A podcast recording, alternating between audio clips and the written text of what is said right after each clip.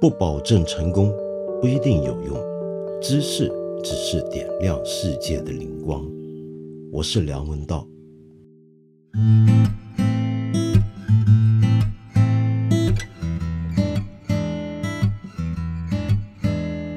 一眨眼，这个十一长假又快到尾声了。你这时候是在路上呢，还是已经回到家？又或者根本没有离开过家门，天天待在家里面休息呢？如果你一直在家里的话，有没有像上一集节目我介绍的那样子，试着在家里面做一次全球旅行，不必出门，只需要在家看看来自世界各地的书就行了？假如说上次我介绍的这种做法对你而言还是压力太大，因为有太多的书要看，哎，想想就累的话，我这回跟你介绍另外一个在家旅行的方法。这个方法很简单，就是真的把自己的家这个方寸之地当成一个陌生的旅游景点，重新去体验它。也许你会发现一些以前你天天在这个房子里面没有注意到的新事物。这种做法呢，是一种最标准、最严格、最极端的卧游。卧游这个字是我们中国古已有之的一个讲法。那我们以前有很多文人呢，就是坐在家里面看看手卷，看看绘画，看看书。那么就觉得已经游遍天下，这叫做卧游。而在西方世界里面呢，其实也有类似的讲法。英文里面呢，这个叫法就叫做 armchair travel，直接翻译过来呢，就是扶手椅上的旅行。就是说，你坐在家里面的扶手椅，安安稳稳的，很舒适的，在这里面呢，好像就已经旅游去很多不同的地方一样。那么说到这种 armchair travel 的历史，有一本书不得不谈。那么这本书呢，几年前翻译过中文，但是好像没有太多的人去注意它。但其实，在欧洲的文学历史上还挺重要的。这本书就叫做《在自己的房间旅行》。没错，这本书它是个很认真的游记，而旅游的地方呢，就是这个作者真的在他自己的房间旅行。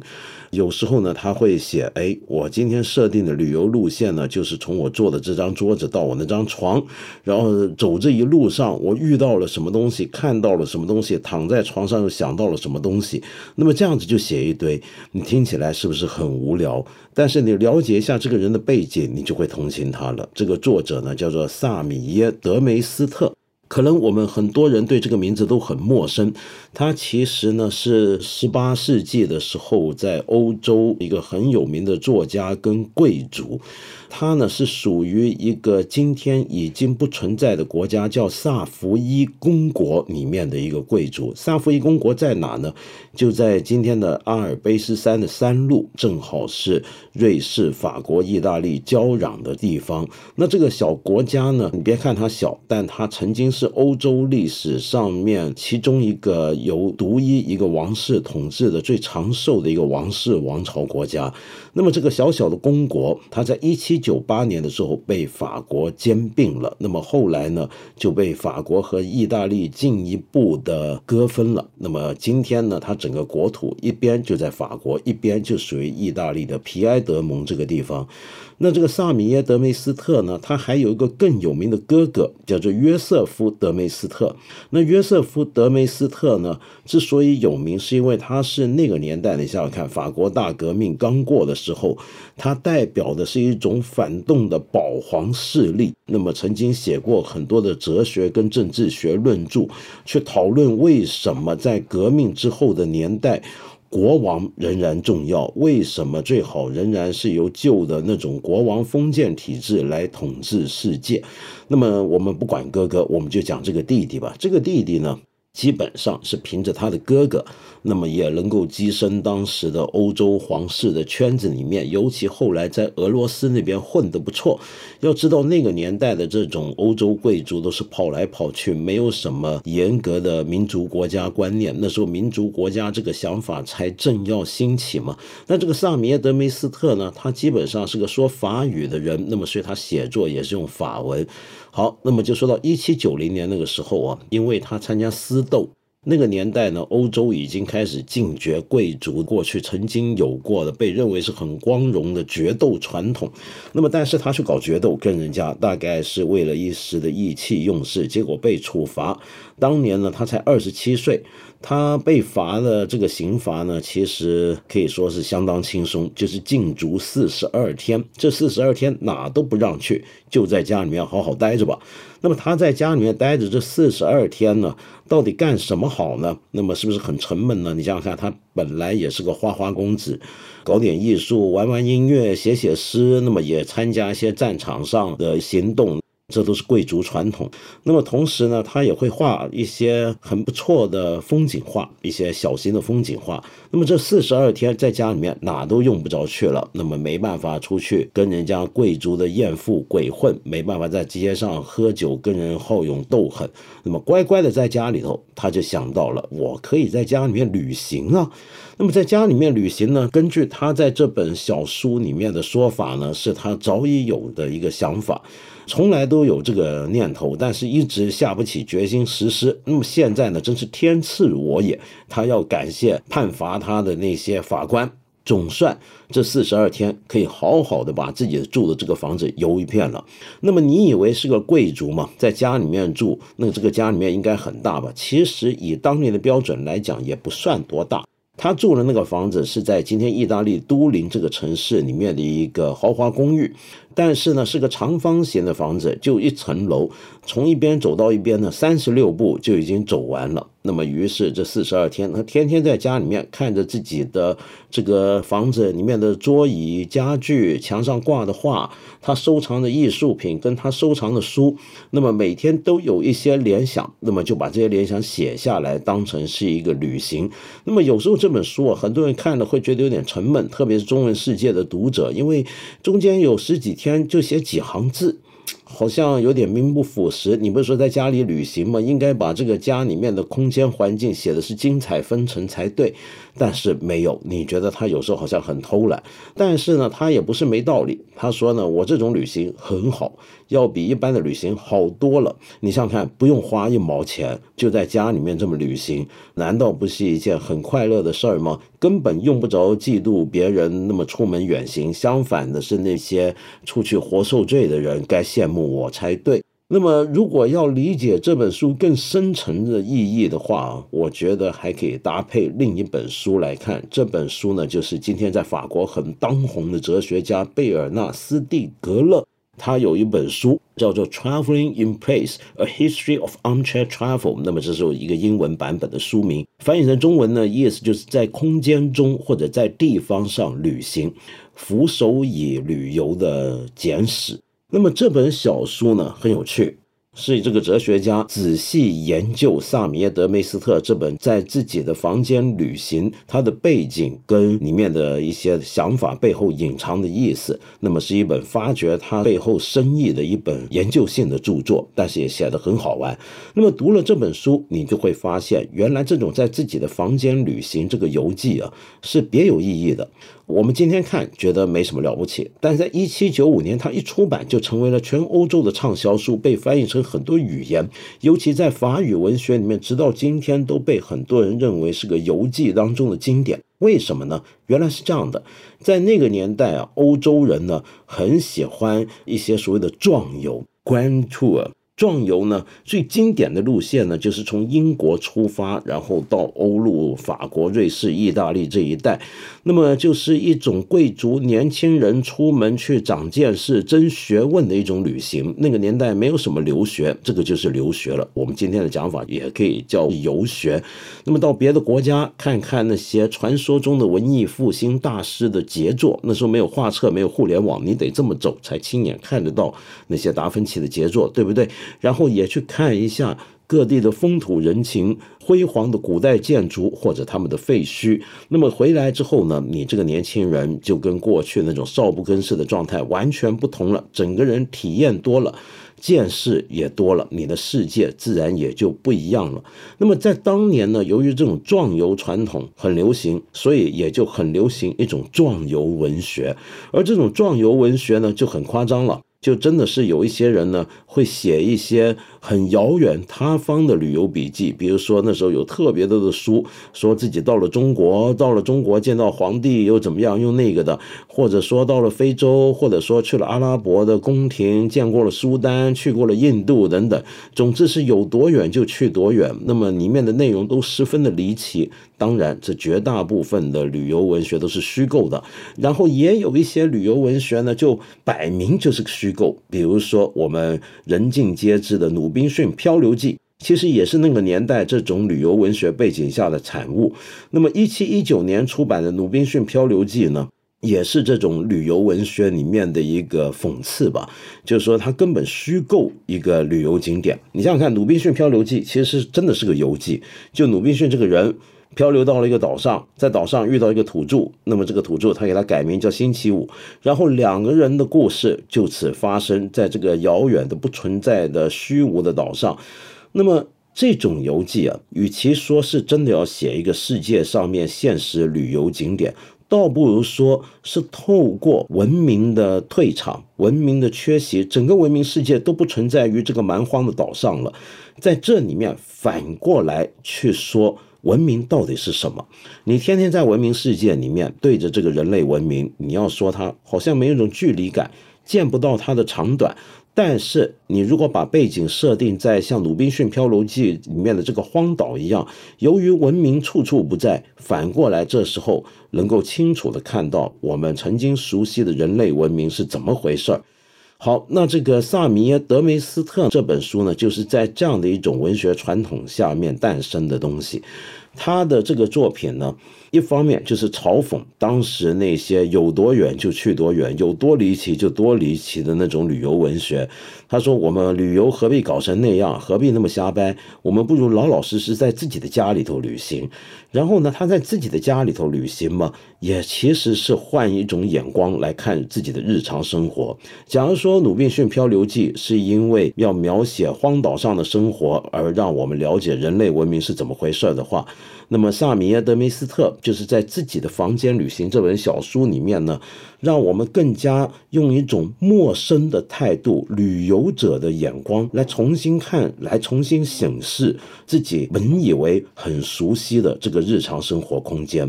那么，在这个空间里面，他会看到，哎，原来我天天对着的墙上的这幅画，今天这时候，当我换一个游客的眼光来看它。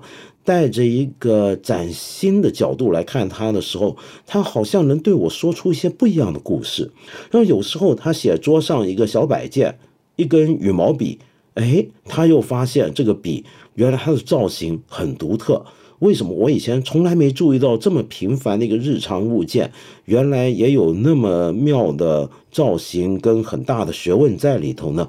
那么这样的一种手法啊，其实到了今天，我们很多创意写作班啊，也是这么教的。比如说，给学生一些苹果，给学生一个铅笔，然后让这个学生呢，就对着这玩意儿回去写个一千字或者写个几千字，看你能写出什么，能够联想出什么。那么这样的一个做法，就是把日常生活陌生化了。而根据一种非常传统经典的文学理论，日常生活我们把它陌生化了。当成是一个以前自己不熟悉的东西来对待的时候呢，这种东西你把它用文字表达出来，那就是诗了，那就是文学了。好，那么所以萨米耶·德梅斯特这本小书呢，在这个意义上是一个文学经典。而且他还隐隐约约接上了法国文学里面另外一个重要的由大散文家蒙田开拓出来的传统。我们知道蒙田的随笔集绝大部分都是在他后来幽居在自己的乡间小屋里面写出来的。那么他一个人住在这个小房子里面，想到什么就写什么，写了这么一些又聪明又漂亮又非常具有人生启迪意义的散文随笔。那么蒙恬在这批散文作品里面的最大发现是一个人的内心世界。原来当我离群所居。跟身边世界隔开一段距离之后，我才发现了灵魂的存在。同样的，萨米耶·德梅斯特这时候离开了自己平常的狐群狗友，才忽然发现到，原来除了自己身为贵族很熟悉的那种吃喝玩乐的兽性一面之外，原来他也是有灵性的。而带着这个灵性的眼光，他发现自己这个家里面。他的一些伙伴就显现出一些很高贵的品质了，比如说他这个房子里面有条狗，他觉得这个狗很可爱，而且比人忠诚可靠。那么身为贵族嘛，当然家里面有仆人，然后他跟这个仆人交往，又忽然发现原来自己这个仆人的品格要比一般平常自己来往的贵族跟上流社会圈子还要高尚。那么就是这样子，这个在自己的房间旅行呢，就成了一个。换一个崭新角度，一方面往内拓展，发现人的内心世界；另一方面，把自己日常居住的空间，让他们好像洗退了日常生活上蒙上的灰尘，而展现出一种自己以前没有呈现过的光华。这样的一个做法呢，又影响到了后来的法国的文化。我们知道法文里面呢有一个很有名的词，我们中国今天很多文青都熟悉，就是漫游者 （flaneur）。Flaneur 这个字啊，指的是什么呢？就是指的原来是巴黎这个当时世界上最伟大的大城市，光明之都。有这么一些人呢，你别说看波特莱尔，他们就很喜欢描写那种状态。这些人呢，是一种历史上以前没有过的人，他们每天就在街上漫无目的的散步，干嘛呢？看看街景啊，看看街上的行人啊，偶尔坐下来在露天的咖啡店、酒馆。喝杯小酒，喝杯咖啡，然后看看路边的这个变动的风景，这难道不是也是很惬意的一件事儿吗？那么这种漫游者不是漫游在荒郊野外，而就是在我们熟悉的城市空间漫步，那么使得自己居住的这个空间、这个街区也变成了一个异样的旅游景点、旅游的他者。这样的一个想法，其实跟德梅斯特在自己房间旅行可以说是异曲同工的。那么刚才我说到那个贝尔纳斯蒂格勒这个法国哲学家，说起来他也很有意思。这位今天非常重要的哲学家，为什么会喜欢研究萨米耶德梅斯特这本小书呢？我猜呀，可能跟他个人经历相关。贝尔纳斯蒂格勒。曾经在年轻的时候，因为打劫啊，有暴力打劫、武装打劫而被判坐牢。从一九七八年到一九八三年那几年坐牢，他是在坐牢的期间，因为独处而迷上了哲学。开始思考哲学问题，然后在监狱里面呢，写信给当时一个相当重要的哲学家，跟他请教哲学问题。哎，没想到人家理他。那么这么通信下来呢，他开始自学哲学，然后学到后来呢，真的是学成啊，在监狱六年出来之后呢，就顺便考了个 哲学博士。后来一举成为一个欧陆上很有名的哲学家，这个故事是不是很励志、很正能量呢？那么也许就是因为这样的一个经验，使得他特别注意那种在斗室之间旅行的态度。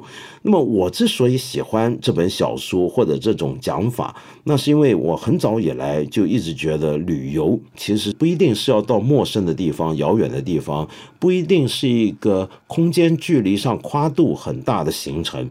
旅游是什么呢？旅游是一种目光。我以前在教书的时候，曾经有一个学期教的是跟旅游相关的文化理论。那么我当时布置给同学的功课呢，就是请他们写游记。那这个游记呢，全部都要针对香港，也就是说，这批住在香港的同学，他们要假想。自己今天不是住在香港的市民，不是香港人，而是一个外来的游客。当你换成一个外来的游客的时候，你的身份转换了，角度变了，眼光不同了，你看到的香港会跟平常有什么不同呢？那么，我鼓励他们用各种各样的方法来创作这样的游记，把这个游记当成是那个课程的学期末的一个功课，出来的结果我还相当满意。所以，我现在也鼓励你这么试试看。你也可以把你的家当成一个旅游景点来看。那么写一些东西，创作一些东西，拍一些相片，拍个短视频，又或者你走出家门，把你曾经熟悉的这一小片街区，这一个范围当成一个陌生的旅游景点，你会不会觉得这个世界自此耳目一新呢？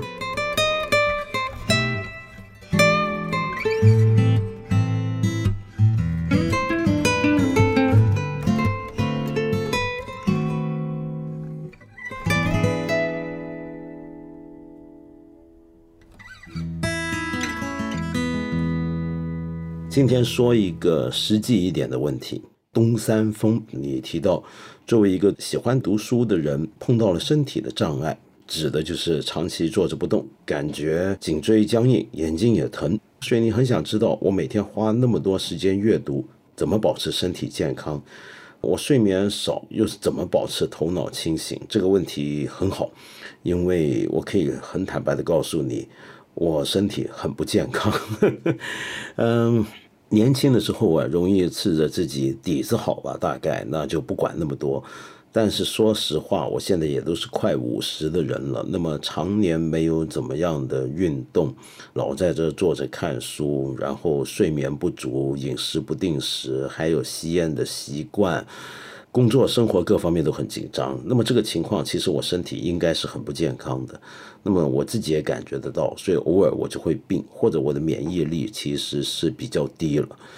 嗯，怎么办呢？其实是要改变一下生活节奏。我常常觉得自己应该多花一点时间去做一下运动，去锻炼一下，然后让自己生活健康一点。睡觉也应该再多一点，因为我最近开始觉得。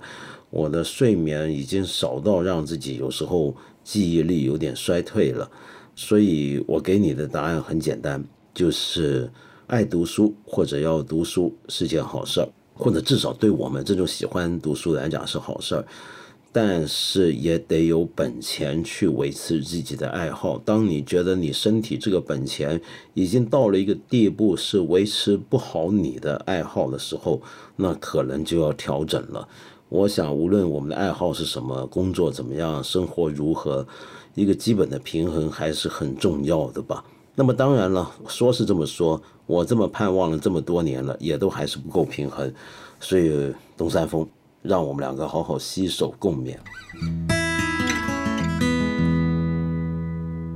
我们八分这个节目每星期三、每星期五都会在看理想 APP 和看理想微信公众号同步更新，欢迎你给我留言，提出你的问题或者建议。我们今天就先聊到这里了，下期节目再接着谈。